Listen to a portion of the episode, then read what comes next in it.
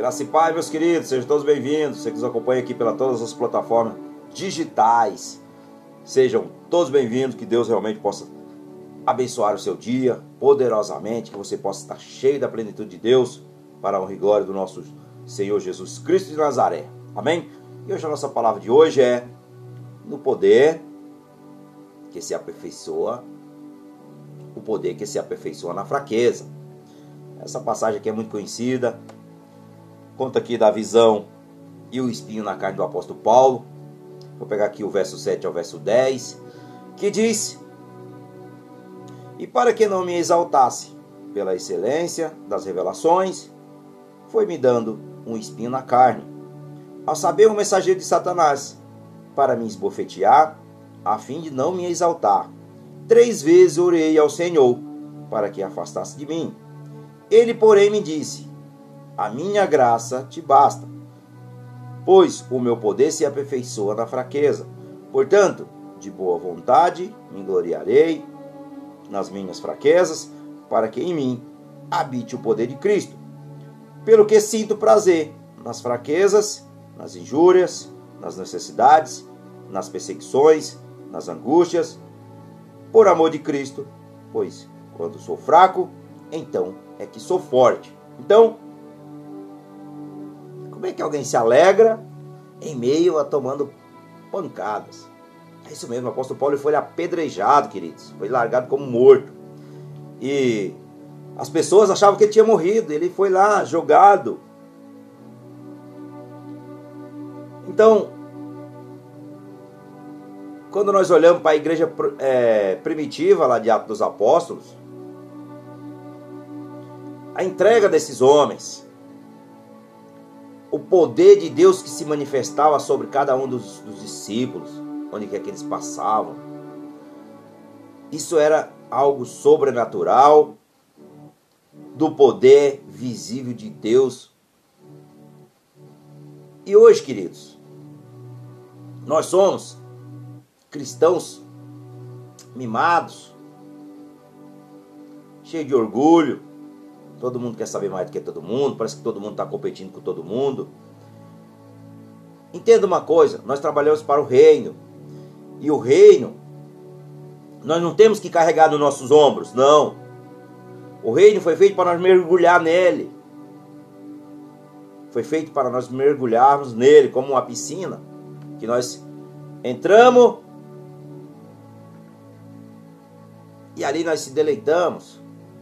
Mas muitas pessoas estão querendo carregar o reino, e o reino é de Deus, é o Senhor, que é o Todo-Poderoso, o grande eu sou. É Ele que tem que carregar esse reino. Nós somos apenas membro de um corpo, que é o corpo de Cristo Jesus. Nós somos a igreja de Jesus aqui na terra, na terra dos viventes que nós estamos vivendo. Então, nem sei porque eu toquei nesse assunto, mas acho que é da vontade de Deus. Que não tinha nada a ver com o texto aqui. Mas, quando Deus coloca no nosso coração, e Ele revela através de nós, porque nós só somos a voz, nós temos que entender que quem tem que aparecer é Cristo Jesus, não é o ser humano. O ser humano ele é apenas um instrumento. Instrumento, queridos, ó, instrumento. Nós só somos instrumento. Então, põe na sua mente, no seu coração, como o apóstolo Paulo diz aqui, porque eu vou pegar aqui, é Gálatas. Gálatas 6,14.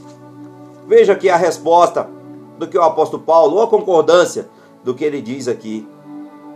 De 2 Coríntios capítulo 12, do verso 7 ao verso 10.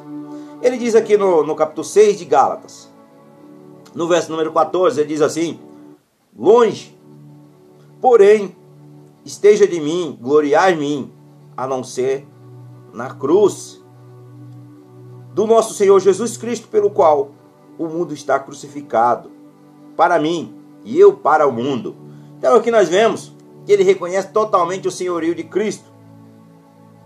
Que ele diz: não devemos andar como mudanismo, porque nós cristãos, se nós começarmos a andar, é, querer aparecer, queridos, querer é, ser igual ao próximo, ninguém é igual a ninguém, nós somos todos seres únicos. Então, nós temos que ter uma vida consagrada, como o apóstolo Paulo diz aqui, não como o mundo, mas sim entender que reconhecer que Jesus Cristo é que é o Senhor e que nós somos apenas servos e que nós somos apenas instrumento nas suas mãos. E o Espírito Santo de Deus ele vai nos usar da, do, de acordo como seja a vontade de Deus e de acordo com a nossa obediência também, queridos. É isso mesmo. Obediência gera bênção, desobediência gera, você já sabe. Então, não se percam. Se Deus te deu os dons, seja responsável por eles, porque não é é dom de Deus, não é dos homens. Então o apóstolo Paulo aqui deixa bem claro, bem claro. Eu me alegro em meio à fraqueza, em meio à adversidade, em meio às lutas, em meio às quando parece que tudo estava caindo ao seu redor, ele se mantinha firme aqui.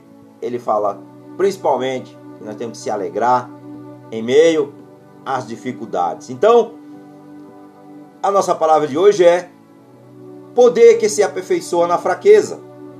Amém? Então, Deus usa a nossa fraqueza para demonstrar a sua força. Às vezes precisamos de fraqueza quando pensamos que precisamos de força. É o contrário. Porque é na fraqueza que o poder de Deus se aperfeiçoa sobre nós. Aleluia, papai. Deus dá o que precisamos. Ele aceita a nossa fraqueza e nos dá a sua força. Nos momentos em que você se sente mais fraco, ele pode estar trabalhando de maneira poderosa, sobrenatural na sua vida quando você acha que tudo está dando errado, queridos. É isso mesmo. É aí que Deus trabalha, porque aí nós estamos na sua dependência. E quando nós estamos na dependência de Deus, algo sempre acontece. Quando nós estamos andando na força dos nossos braços, né, nas nossas próprias forças, é simplesmente o ser humano. Mas quando nós estamos andando na dependência de Deus, aí é o Senhor que está no controle, não é o ser humano. E o ser humano está propício a erros, mas Deus ele é perfeito. Os seus caminhos, lá no Salmo 18, diz que os seus caminhos são retos e perfeitos. E a sua vontade é boa, perfeita e agradável, está lá em Romanos. Então, assim, esteja na dependência de Deus, mesmo você se sentindo fraco. Quando você estiver fraco, se alegre, porque é na fraqueza que Deus vai te usar poderosamente. É na fraqueza que você vai ser mais forte. É na fraqueza que se constrói caráter. Essa é a verdade. Então, a fraqueza nos impede de ostentação. É isso mesmo. O que é ostentação? Deus deseja que nós nos esvaziemos do orgulho. Orgulho. O homem, a mulher. Vou falar o homem porque a Bíblia se refere sobre o homem. O homem, ele é, muitas vezes, Mas o orgulho é pesar do que você é tão bom ou melhor sozinho do que com Deus. Muitas vezes o homem não está achando, não, eu não preciso de Deus, eu sou o cara, tal, posso tudo. Eu posso tudo. Eu posso tudo naquele que me fortalece, que é Cristo Jesus. Posso tudo naquele que me fortalece, que é Deus. Posso tudo naquele que me fortalece, que é o Espírito Santo da verdade. Aí eu posso todas as coisas, porque aí é o Senhor que luta por mim. Amém? Que luta por nós. Segundo, Deus odeia um coração orgulhoso. Deus odeia um coração orgulhoso. Então, se você se acha superior aos outros, se você se acha melhor aos outros, se você se acha que você não precisa das pessoas, que você acha que você não precisa da dependência de Deus, tome cuidado. Tome muito cuidado. Isso aí é perigoso, que Satanás tira proveito dessas vidas. Então, você pode se arrepender e você pode confessar a Jesus, Senhor, me ajuda a vencer o meu orgulho. Porque o orgulho, Senhor, está me tirando da tua presença e está fazendo que eu ande por caminhos que, eu, que o Senhor o Senhor conhece, mas eu não conheço. Então, se arrependa, peça perdão e misericórdia que Ele vai derramar sobre a tua vida. Realmente, graça. Graça é tudo que nos basta, como diz aqui a palavra de hoje. Então, a fraqueza nos mantém dependendo, principalmente dependente de Deus. Como assim?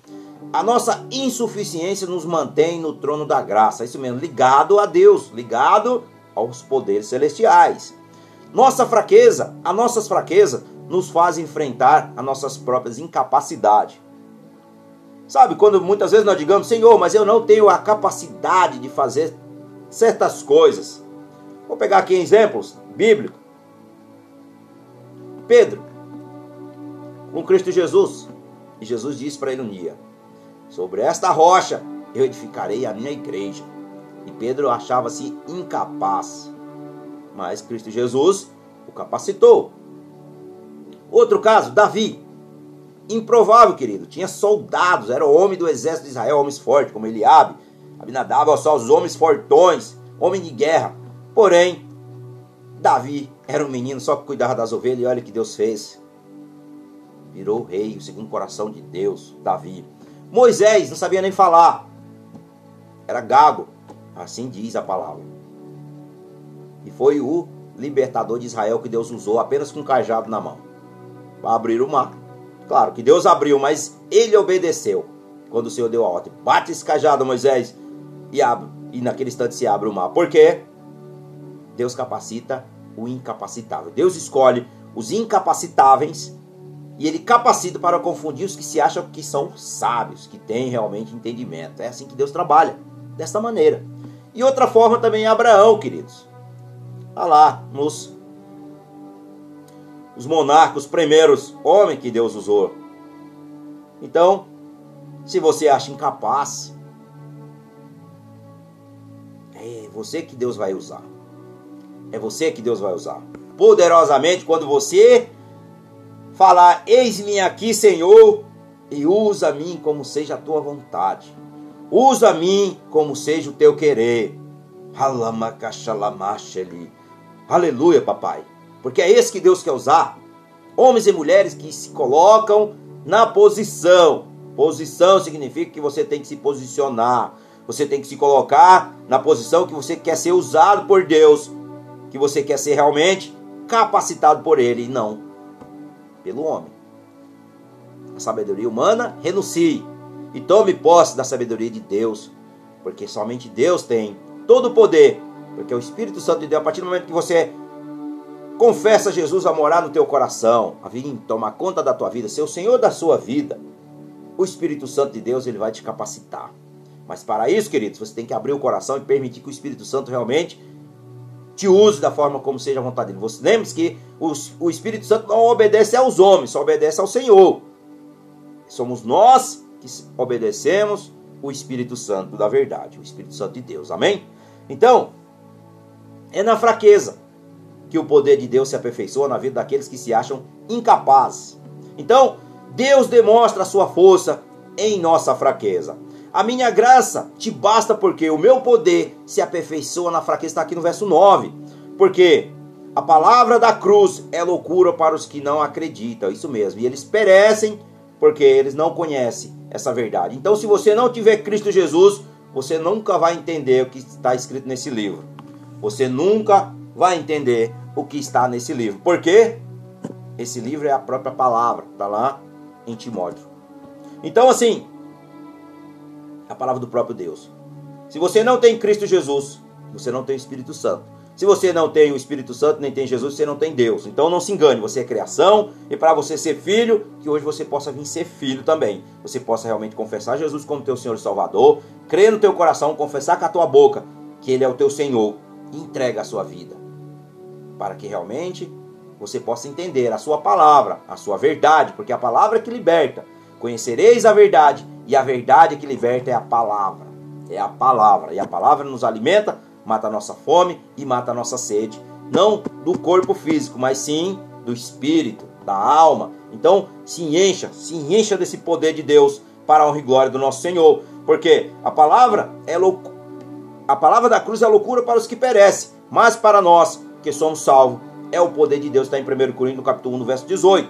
Nós devemos ser gratos por qualquer calamidade que nos humilha. Devemos lembrar que os pontos de vista claro e elevado de Deus do céu são, afinal, mais do que uma de uma compensação por todos os sofrimentos que possa ser necessário suportar a fim de tornar-nos humildes. Então, tome conta e tome posse, a manifestação do Espírito é concedida a cada um visando a fim proveitoso. Está em 1 Coríntios, capítulo 12, no verso número 7. Então, que Deus abençoe, compartilhe essa mensagem e aqui nós ficamos por aqui. Amém. Glória a Deus.